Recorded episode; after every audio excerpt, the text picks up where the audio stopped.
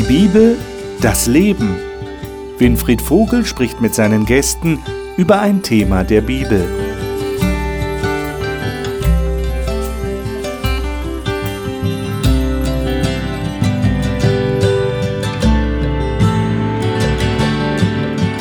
Hallo und willkommen zu dieser Talkrunde über die Bibel hier im Studio des Hope Channel. Schön, dass Sie wieder dabei sind. Wir studieren zurzeit das Buch Hiob. Und wir haben schon festgestellt, es geht im Buch Hiob um eine große Auseinandersetzung zwischen Gott und dem Satan. Und Satan hat die Idee geäußert, dass der Hiob, dieser rechtschaffene, gottesfürchtige Mann, nur deshalb Gott dient und an ihn glaubt, weil er Vorteile hat, weil Gott ihn so gesegnet hat, weil er so reich ist, weil er so viele Söhne und Töchter hat. Und deshalb wollen wir der Frage heute mal nachgehen, wie ist das denn? Ist das okay? Ist das legitim, zum eigenen Vorteil zu glauben?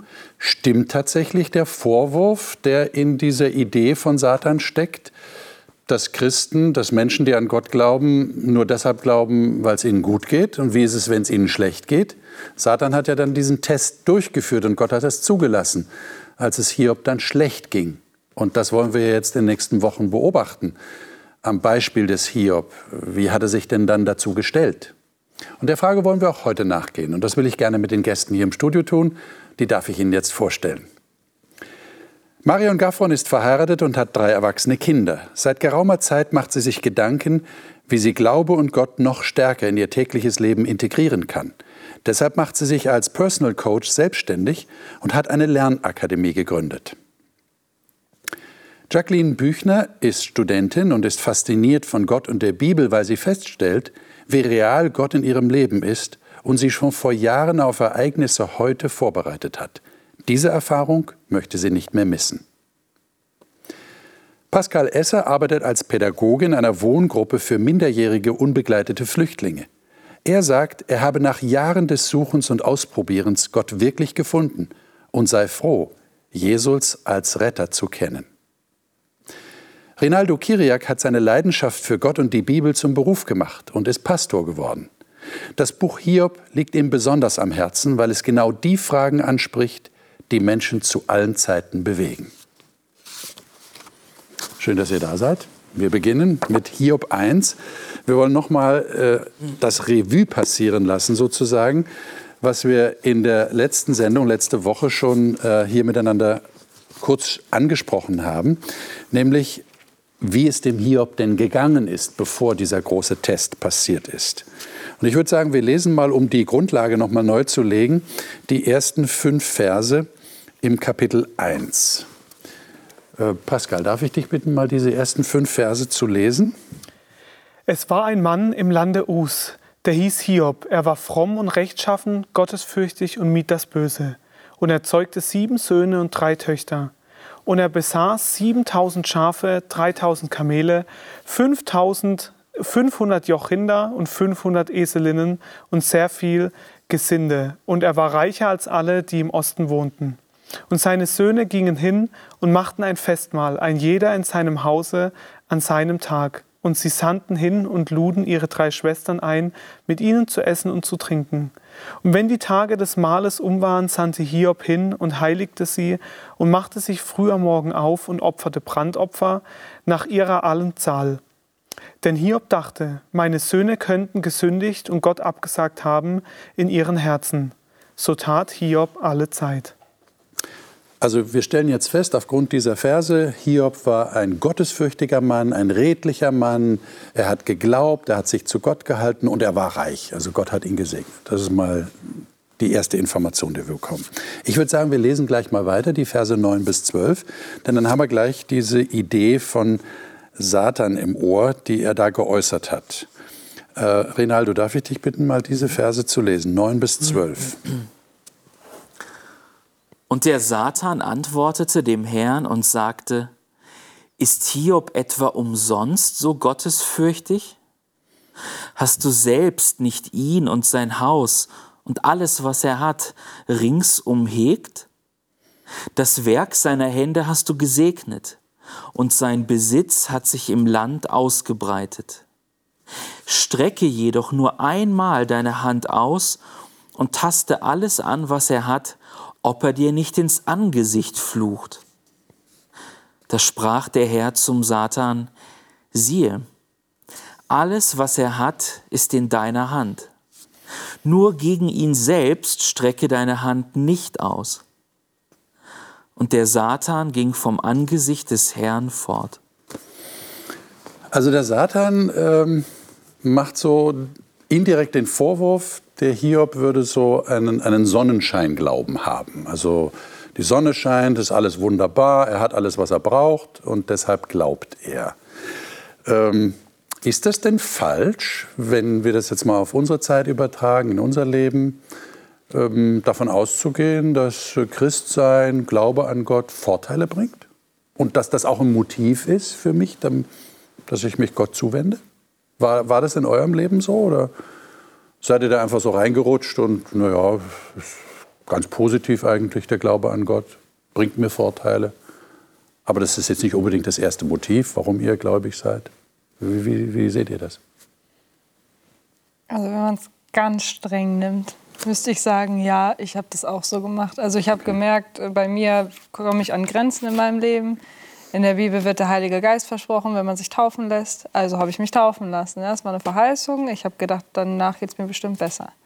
So, aber wenn man es ganz streng nimmt, aber dann muss ich das bejahen. Aber irgendeine Beziehung geht man ja zu einem anderen Mitmenschen, ob es freundschaftlich oder partnerschaftlich ist, nicht ein, ähm, weil ich dann Vorteile habe, nur materiell gesehen, sondern mhm. es ist, ja, also man gibt ja in diesen Beziehungen auch und, ähm, und bekommt dadurch mehr Wohlbefinden. Und ich würde das eher so vergleichen. Also es könnte durchaus sein, dass der Satan gerade auf die materiellen äh, Vorzüge genau. oder Vorteile abgezielt hat, ja, dass, dass deshalb der Hiob äh, Gott dient. Aber so ist es nicht verkehrt, davon auszugehen, ich habe auch Vorteile durch den Glauben, oder? Es gibt ja nicht umsonst Verheißungen. Ja, gut. Die Frage ist eben nur, geht es mir um die Vorteile oder geht es mir um die Person? Mhm. Also wenn ich meinen Mann geheiratet habe, also ich meine, es gibt Leute, die heiraten ihren Mann wegen dem Geld. gibt es. Wie glücklich sie sind, weiß ich nicht. Oder wie lange sie glücklich sind, weiß ich auch nicht. Also ich jetzt, ich habe meinen Mann geheiratet um ihn seiner selbst willen, weil ich ihn liebe, weil er mich als Person fasziniert. Ob ich jetzt reich bin oder arm bin, man sagt dann auch, in guten und in schlechten Zeiten ist dann irrelevant, weil es geht mir um ihn. Ja. Und das ist in meinen Augen die tragfähigere Variante von Beziehung. Und das ist ja auch eigentlich genau der Gedanke, der Satan offensichtlich bewegt hat. Wie ist es denn, wenn diese Vorteile nicht mehr da sind. Also wenn das Geld zum Beispiel nicht mhm. mehr da ist, ja, wenn der Mann plötzlich arm wird, arbeitslos genau. wird, ja. dann ist ja der eigentliche Test für die Tragfähigkeit einer Beziehung. Ja. Ähm, jetzt äh, hat Gott ja offensichtlich dem zugestimmt. Siehe, alles, was er hat, ist in deiner Hand. Ähm, habt ihr den Eindruck, solche Tests sind notwendig, solche Prüfungen, wie Hiob sie erleben musste? Befürwortet Gott solche Tests? Ich meine, wir müssen das eigentlich daraus schließen. Die Frage beantwortet sich eigentlich schon von selbst durch den Text. Er hat gesagt, siehe erst in deiner Hand. Also scheint Gott das zu befürworten, dass hier ein, ein Belastungstest ausgeführt wird. Ist das so? Erlebt ihr das auch so? Also die Frage ist ja, was wird getestet, wer wird getestet und mhm. wird überhaupt getestet? Mhm. Also wie ich auch in der letzten Sendung schon gesagt habe, Test ist für mich immer ein Ausdruck von Misstrauen. Und Gott muss mich nicht testen, weil er kennt mich. Also er braucht den Test nicht und ich brauche ihn auch nicht, weil Gott weiß, wie ich bin, wie ich denke. Und ich glaube, hier geht es eben um Satan und um all die Engel, die außenrum stehen und um diese Diskussion, ähm, ist Gott denn vertrauenswürdig oder nicht, ähm, ist er liebevoll oder nicht. Und Satan möchte ja eigentlich das Gegenteil beweisen. Und insofern kommt jetzt der Hiob hier so zwischen die Fronten, sage ich jetzt mal so. Ähm, aber ich, ich, ich lese hier drin wirklich, dass Gott dem Hiob so vertraut hat, er wusste, dass da eine Beziehung ist, die tragfähig ist. Und deswegen hat er es zugelassen. Darf ich das nochmal hinterfragen, was du am Anfang gesagt hast? Äh, Test ist ein Ausdruck von Misstrauen, sagst du. Ist das wirklich immer so? Kann es nicht auch sein, dass ein Test einfach ein, ein Ausprobieren ist? Ich, ich will den anderen kennenlernen, ich will die Bestätigung haben, die mich einfach noch sicherer macht. Ich vertraue schon darauf, dass er den Test bestehen wird, aber trotzdem möchte ich, möchte ich die Sicherheit in mir haben. Könnte das auch sein? Was meint ihr, Jacqueline? Ich denke auch, also mh, Gott kennt mich, aber manchmal kenne ich mich weniger. Und äh, bemerke dann in so einer schwierigen Situation, wo stehe ich eigentlich? Ich habe eigentlich gedacht, ich handle so, jetzt kommt aber kommt dies und jenes und mit einmal merke ich, wo ich tatsächlich stehe. Und in Jakobus 2, da steht auch, haltet es für lauter Freude, wenn ihr in mancherlei Versuchungen geratet, indem ihr erkennt, dass die Bewährung eures Glaubens Ausharren bewirkt. Und ich, ähm, ich glaube, Gott kann das nutzen, ja, dass das uns noch enger an ihn zieht irgendwie Okay. und dass wir noch besser die, ja, die Bindung dann haben. Okay. Aber ich würde unterscheiden zwischen zwei Dingen. Das eine ist, wenn Gott quasi ähm, Dinge geschehen lässt, dass ich wieder auf den richtigen Weg komme, wo ich auch drum bete, wo ich sage, dass wenn ich auf dem falschen Weg bin, manchmal lasse ich mich nur durch Probleme in meinem Leben wieder zurückbringen. Aber hier ist es ja wirklich, dass zwei an einem Tisch sitzen und verhandeln. Also Satan kommt und verhandelt mit Gott und sagt, gib ihn mir in deine Hand. Also das ist, ich finde, das hat eine ganz andere Dimension, die dieser Test, weil, weil einfach jemand da ist, der anklagt eigentlich. Und, und der Satan ist eigentlich derjenige, der misstrauisch ist. genau. Genau. Ja. Der bringt Misstrauen. Der sagt, Genau. er dient dir wahrscheinlich nur deshalb. Ja. Und du wirst sehen, sobald er das alles nicht mehr hat, dann wird er dir absagen ins Gesicht, wird dir fluchen. Ja. Da ist Also wäre der Satan jetzt nicht da, Da. Ja, Gott und hier bräuchten sowas Ja. nicht. ja, Ja. ja. Also ich finde es schwierig in meinem eigenen Leben, dann so eine Deutung vorzunehmen. Hier bin ich Leser und bin informiert, aber jetzt irgendwie negative Erfahrungen zu erleben und zu sagen, okay, das, das verorte ich jetzt mal so äh, in die Absichten Gottes, das habe ich bisher nicht gemacht. Ähm, es ist mir sehr fremd und äh, ja, ich, ich bin in meinem eigenen Leben eben nicht Leser. Ich habe diese Vogelperspektive nicht. Und bisher weigere ich mich, Dinge, die ich irgendwie erlebe, vor allem die unangenehm, als, als Schule oder als ja, irgendeine Lernerfahrung zu deuten. Also Könnte, man das, könnte man das hinterher machen, allenfalls? In der Situation, glaube ich, äh, ist es schwierig. Wenn ne? überhaupt. Wenn überhaupt, dann hinterher. Dass man sieht, es hat was bewirkt oder wie du sagst, da hat sich was bewährt. Also dann, dann ist es etwas Positives auch für mich, wenn ich, wenn ich selber eine Bestätigung bekommen habe. Mein Glaube hat gehalten. Aber wir sind ja unterschiedlich. Also Hiob konnte diese Situation tragen. Ähm, ich bin ein anderer Typ als Hiob. ich denke nicht, dass Gott ähm, mir das zumutet oder mit mir so umgeht wie mit ihm, denn äh, wahrscheinlich wäre ich trotziger. Okay. Ja, kommen wir mal auf die Reaktion des Hiob. Die ist ja sehr erstaunlich. Das ist der nächste Abschnitt hier, 20 bis 22. Marian, darf ich dich bitten, das mal zu lesen? Da stand Hiob auf, zerriss sein Obergewand und schor sich den Kopf. Dann fiel er zu Boden und betete. Nackt bin ich zur Welt gekommen und nackt verlasse ich sie wieder. Herr, du hast mir alles gegeben, du hast mir alles genommen, dich will ich preisen. Obwohl dieses Leid über ihn hereinbrach, versündigte Hiob sich nicht. Kein böses Wort gegen Gott kam über seine Lippen. Äh, der Vollständigkeit halber müssen wir jetzt noch erwähnen, äh, er hat alles verloren. In, zwischen den Versen, die wir vorher gelesen haben, ja, diese Idee des Satan, nimm ihm alles weg. Dann sagt Gott, er ist in deiner Hand und Satan ist auch sehr schnell dabei, dafür zu sorgen, dass der Hiob alles verliert.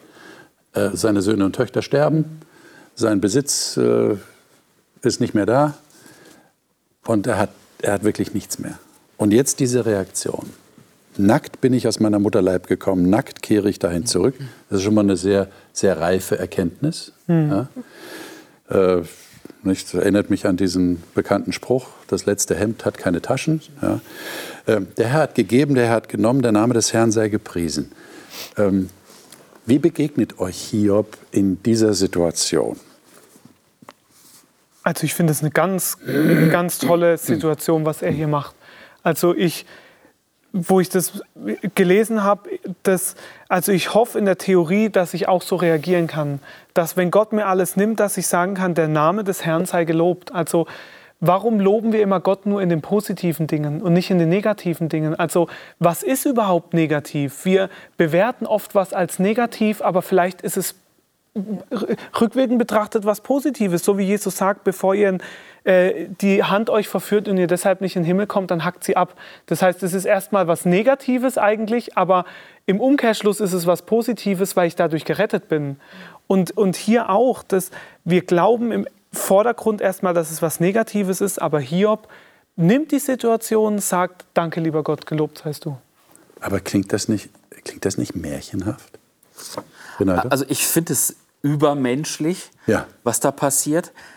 Was mich ein bisschen damit versöhnt mit dem Abschnitt ist Vers 20. Also Hiob redet ja nicht nur, er, ja. er vollführt ja auch eine Geste. Ja. Und das ist ja tiefste Bestürzung. Ja. Er, er, schert sein Haupt, seinen Kopf. Ähm, Zerreißt sein Gewand. Also dass beides da ist, diese Bestürzung und die Besonnenheit, das macht es dann wieder annehmbarer. Ja. Aber er hat in meinen Augen seinen Kompass gerichtet. Mhm. Ja, er dreht sich an dieser Stelle zumindest noch nicht um sich selber, sondern ortet sich eben in Beziehung mhm. zu Gott ein. Und das finde ich vorbildhaft. Ja, es mag übermenschlich sein, aber ich weiß, dass Gott in schwierigen Situationen auch Übermenschliches mhm. möglich macht. Und dass er sowas hier sagen konnte, ähm, hat für mich auch einen sehr ähm, ähm, ermutigenden oder, oder ja, ausrichtenden mhm. Charakter. Äh, nehmen wir das doch mal in eine praktische Leidenssituation. Ich will die jetzt nicht nennen als Beispiel, das könnt ihr euch selber vorstellen. Da ist ein Mensch, der wirklich leidet und der in dieser Bestürzung ist. Und man könnte fast sagen, er ist gefangen in dieser Bestürzung. Würdet ihr jetzt hingehen und sagen, auch du wirst zur Haltung des Hiob durchdringen? Das kann man nicht. Das Irgendwann wirst du dahin kommen, dass du das sagen kannst. Das kann keiner von mhm. außen. Das kann nur jeder für sich selbst sagen oder nicht sagen. Aber würdet ihr sagen, man sollte dahin kommen? Es ist gut, dahin zu kommen? Du hast gesagt, Hiob hat sich an Gott ausgerichtet. Ich finde es toll, wenn man das kann, weil wenn er das nicht gemacht hätte, was hätte er denn dann? Dann hätte er sich einen Strick nehmen können. Aber so wusste er, dass er gehalten ist. Von daher, was gibt es Schöneres, als das sagen zu können? Bin ich jetzt ein schlechterer Christ, wenn ich das nicht mache? Wenn ich das nicht kann? Wenn ich es noch nicht geschafft habe? Ich glaube, wir sind alle auf dem Weg, oder? Genau. Das ist immer ein ja. Prozess. Also, ja. Also meine Erfahrung ist auch, dass Gott Kraft gibt in der Situation und nicht ja. drei Tage vorher. Genau. Ja. Also wir sitzen hier und uns geht es gut da können wir überhaupt gar nicht das beurteilen, mhm. wie würde ich in der Situation handeln. Das geht nicht. Aber also erstmal finde find ich so diese Stufe schlechter Christ, finde ich, gibt es eigentlich nicht, weil, weil jeder, so wie du sagst, auf seinem Weg ist.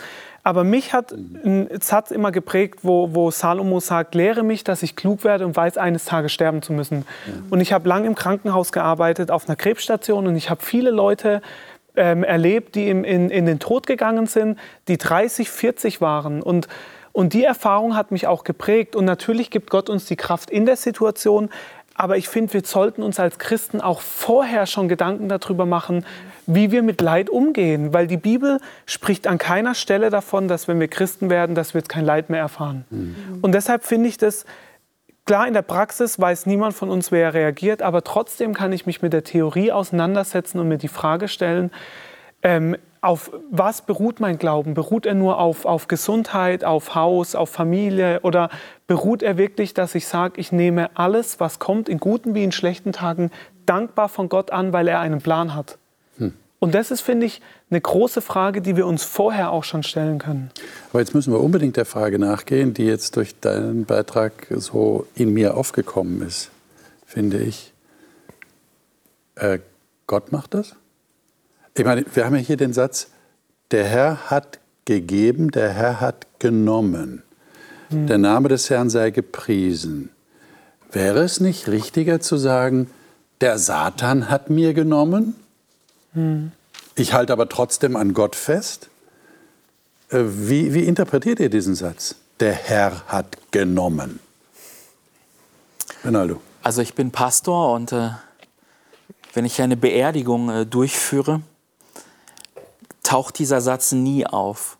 Es gibt Kollegen, die tun das oder es gibt so Liturgieempfehlungen, äh, in denen erscheint dieser Satz, aber Ich würde mich nie trauen, das zu sagen, weil ich es auch nicht denke.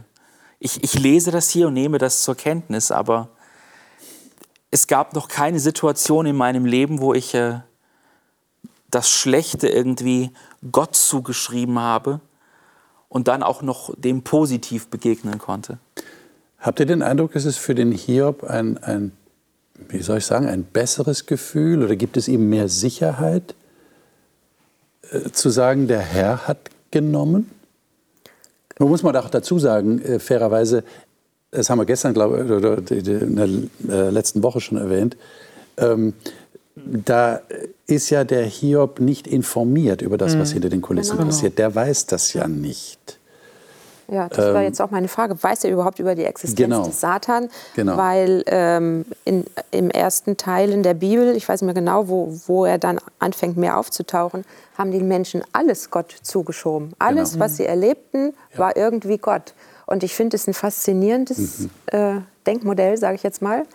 Also ähm, ebenso, wie er es hier sagt, alles aus Gottes Hand zu nehmen. Egal, was mir widerfährt, irgendwie hat Gott was mhm. damit zu tun. Sei es, dass er es nicht verhindert hat oder äh, zugelassen hat oder wie man das formulieren will. Aber einfach in dem Vertrauen leben, egal was ist.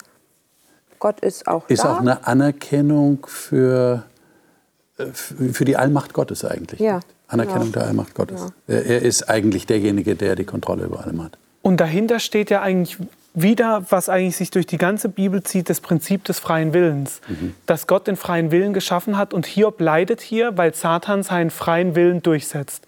Und genauso ist es auch auf unserer Erde. Die Menschen, wenn Leid kommt, wird immer gefragt, wenn Gott Liebe ist, wie kann er das zulassen? Mhm. Aber die andere Frage ist, wenn Gott dem Menschen die Möglichkeit gehabt hat, sich für das Gute zu entscheiden, warum entscheidet er sich so oft für das Böse? Und das ist diesen freien Willen, den Gott zulässt und damit tut er ja in einer passiven Form, hat er auch Anteil daran. Aber das zeigt wieder, wie wichtig ihm der freie Wille ist und auch bei Satan. Ich finde es so krass, dass, dass Gott Satan hier diese Möglichkeit einräumt, seinem Willen freien Lauf zu lassen. Mhm das ist der Hammer eigentlich, das, weil uns das auch zeigt, dass Gott nicht einfach von oben herab, er hätte Satan auch aus dem Himmel schmeißen können und sagen können, gib Ruhe. Und dann wieder die Frage, wie hätten die Engel darauf reagiert, wenn sie gesehen hätten, wie er abgewatscht wird. Aber er lässt Satan seinen freien Willen. Und das ist Souveränität mhm. Gottes.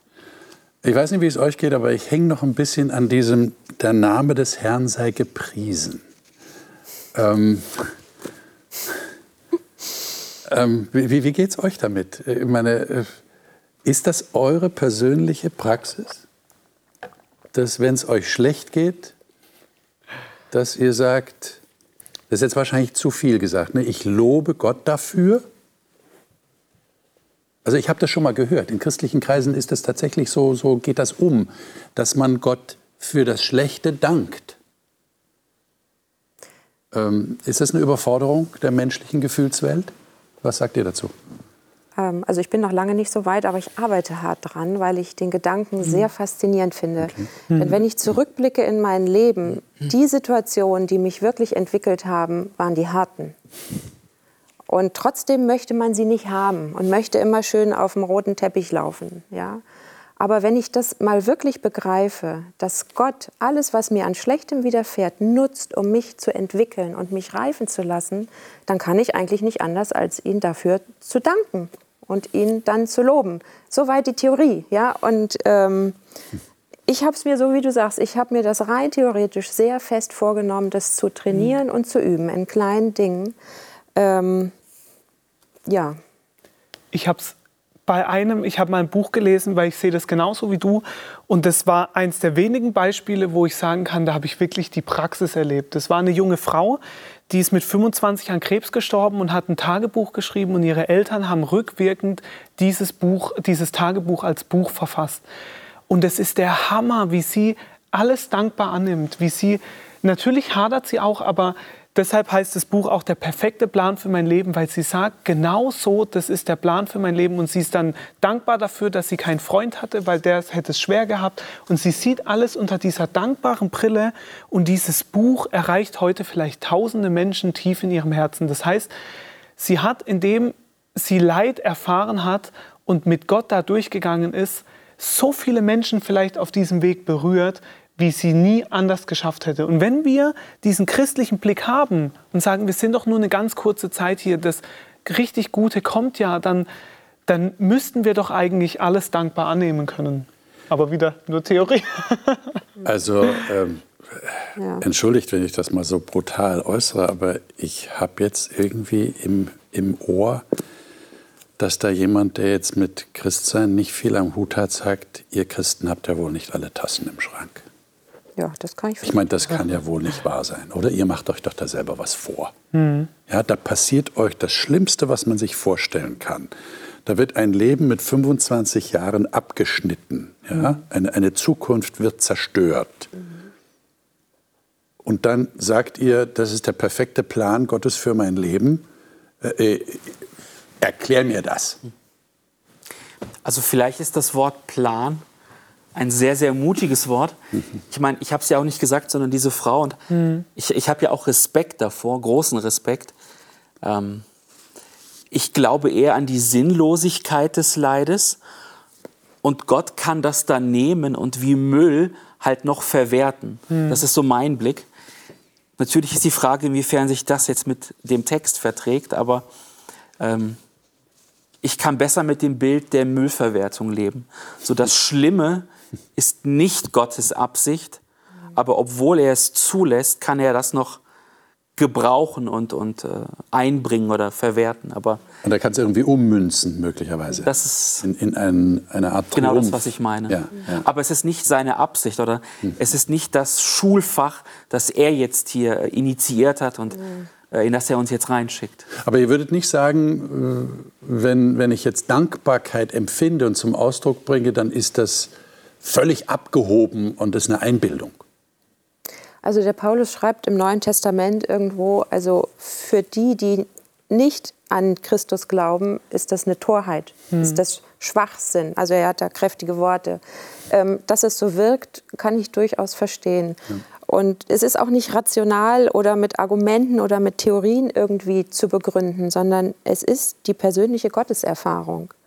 Und wenn ich Gott erlebe und ihn kennenlerne und Vertrauen zu ihm aufbaue und seine Größe und Liebe und Gnade und Barmherzigkeit glauben lerne, das ist in meinen Augen ist das ein lebenslanger Prozess.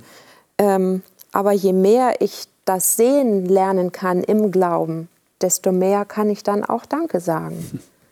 Und da ist jeder an einer unterschiedlichen Stelle in der Entwicklung. Aber wichtig mhm. ist, dass wir, dass wir uns dem öffnen, dass wir Gott anschauen und, und kleine Schritte des Glaubens gehen, zu wagen zu glauben, dass er gut ist, wirklich gut ist.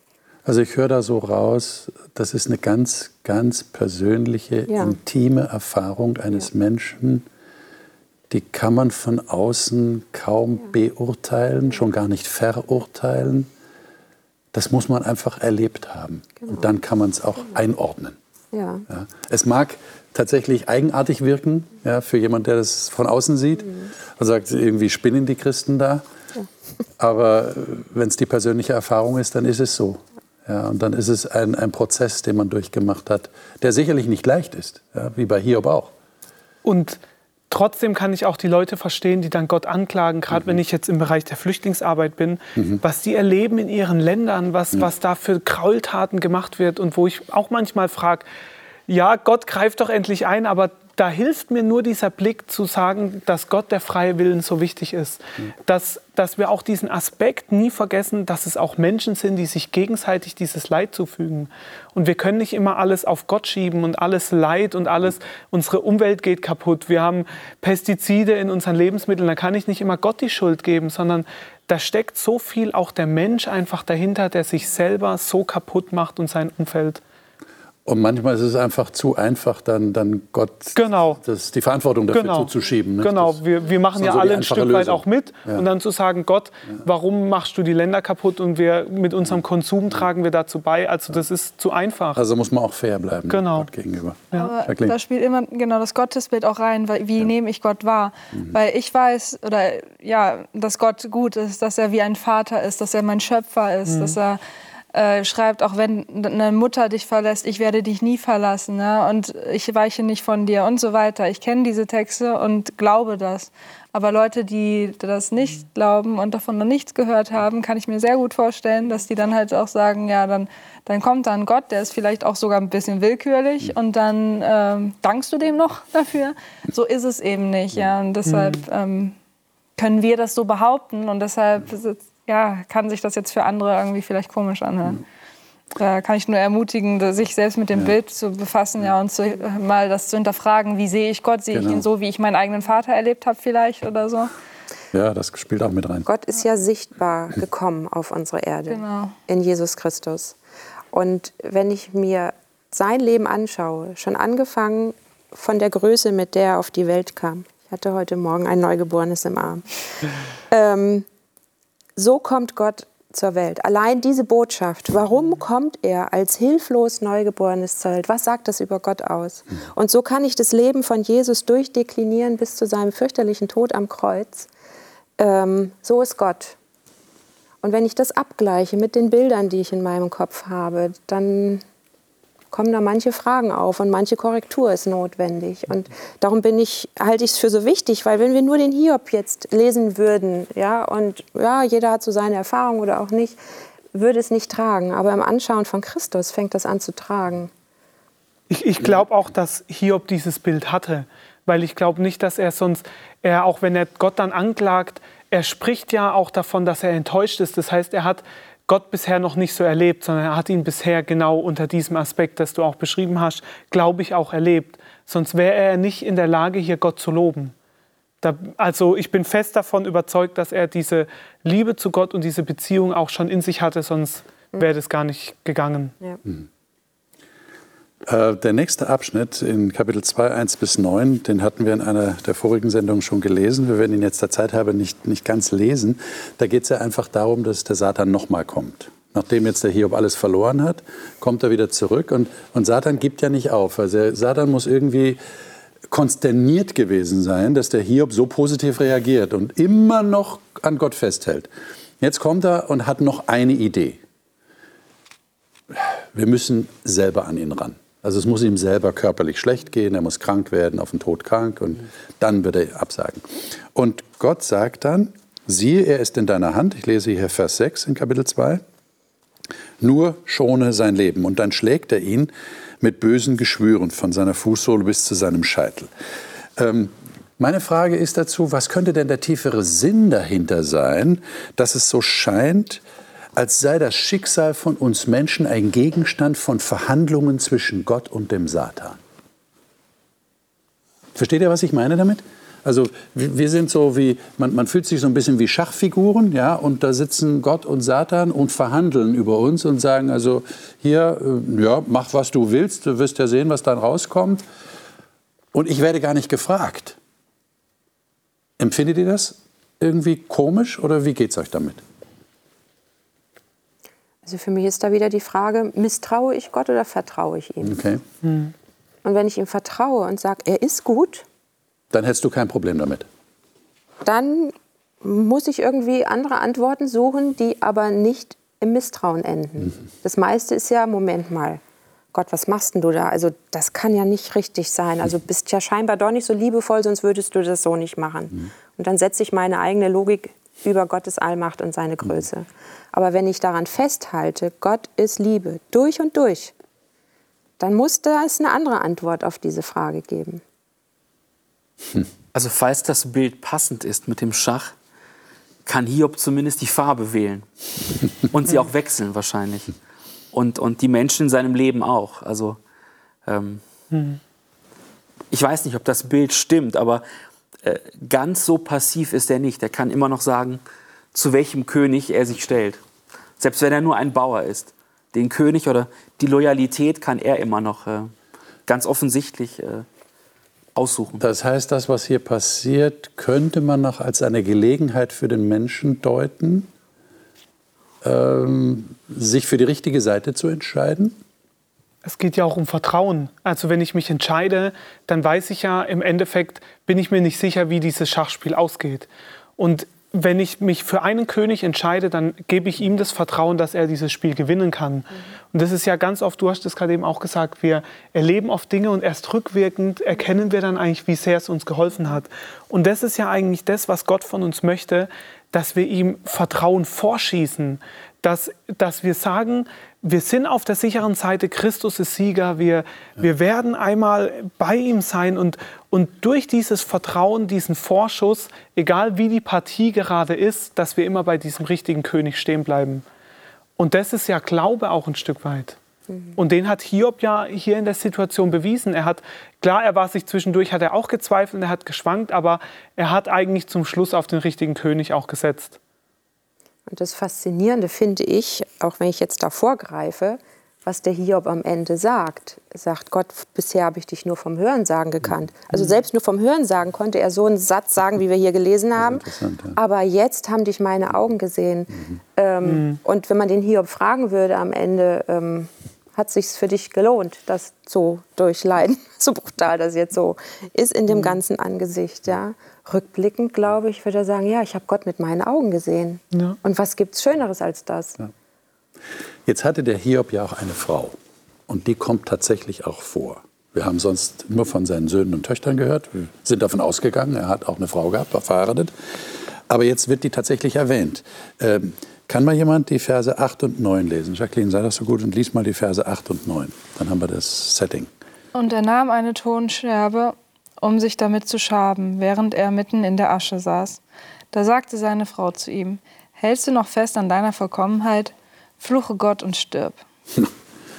Der arme Mann sitzt jetzt mit Geschwüren übersät in der Asche, schabt sich mit Tonscherben und dann kommt seine liebe Frau und sagt, fluche Gott und stirb. Ich wünsche ihm den Tod.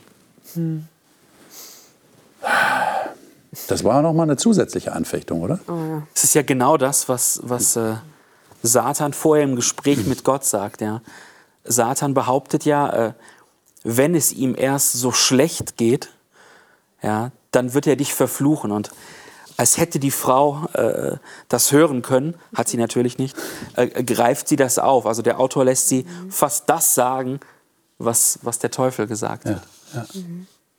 Aber mir treibt es einen Flock durchs Herz. Also das ist für mich so schlimm, weil für mich meine Frau die wichtigste Person in meinem Leben ist. Und, und wir ermutigen uns gegenseitig, wenn Glaubenskrisen kommen, wenn Lebenskrisen kommen, dann holen wir uns gegenseitig raus. Und wenn ich jetzt am Boden sitze und kaputt bin und meine Frau kommt von hinten und sagt, ach, warum habe ich auf dich gehört und mich auf diesen Gott eingelassen? Jetzt, das, das tut mir so weh, wenn ich mir vorstelle, das wird meine Frau in der Situation, wo es mir... Und trotzdem kann man sie ja verstehen. Das Leid hat ja auch sie getroffen.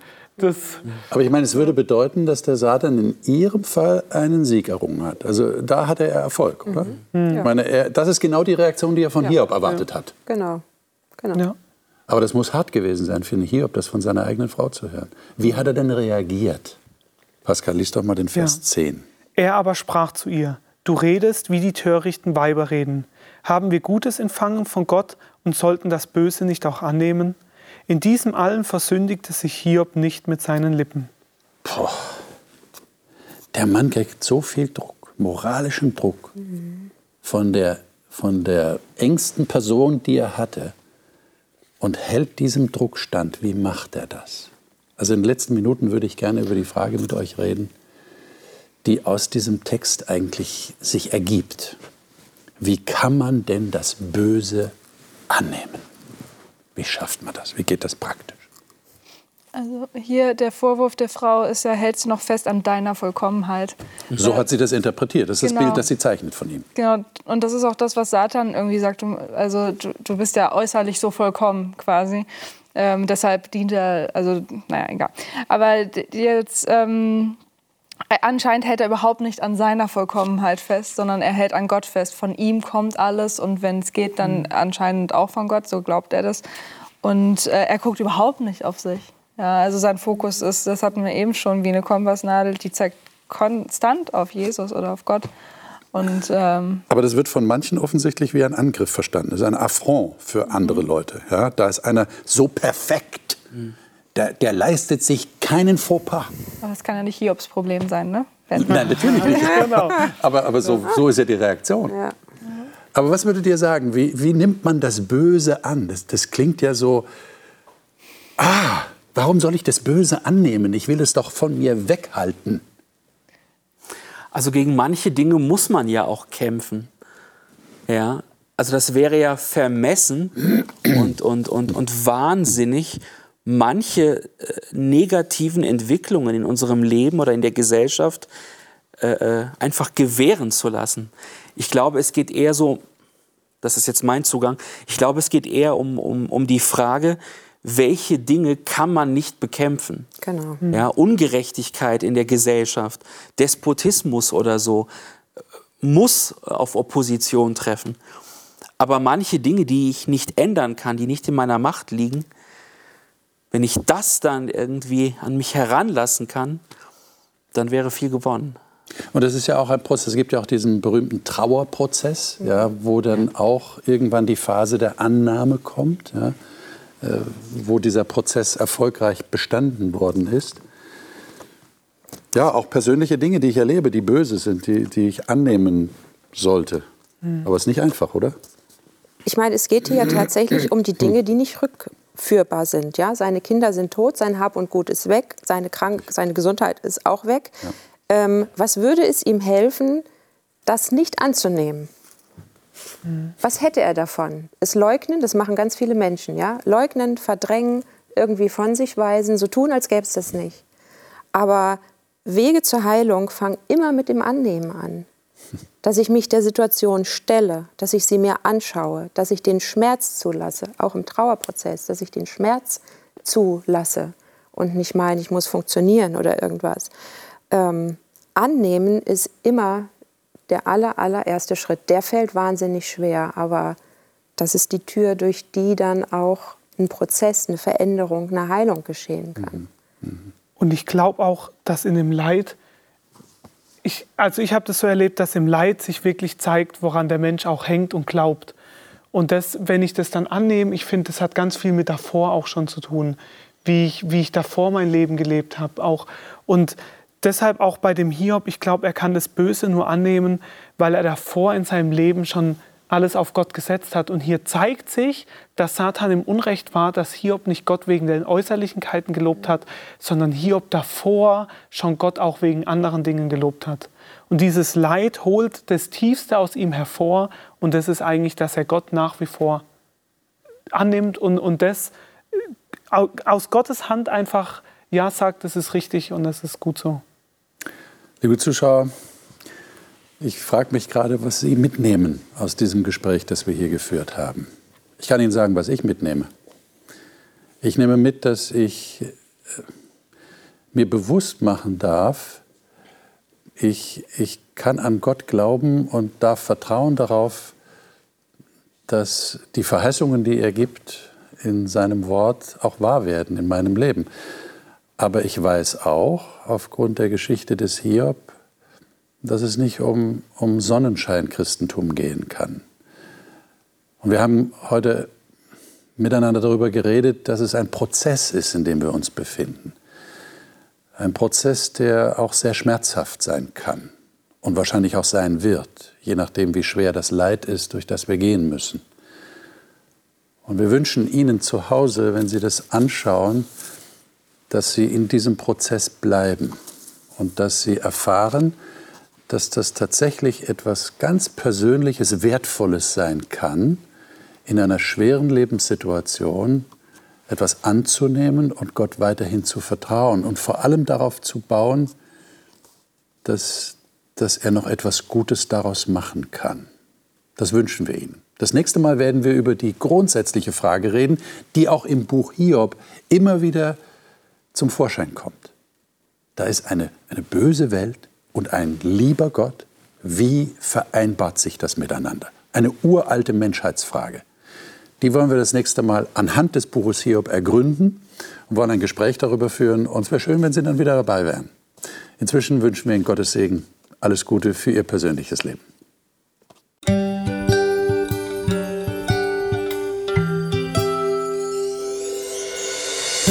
Sie hörten auf Hope Channel Radio die Bibel das Leben mit Winfried Vogel und seiner Gesprächsrunde.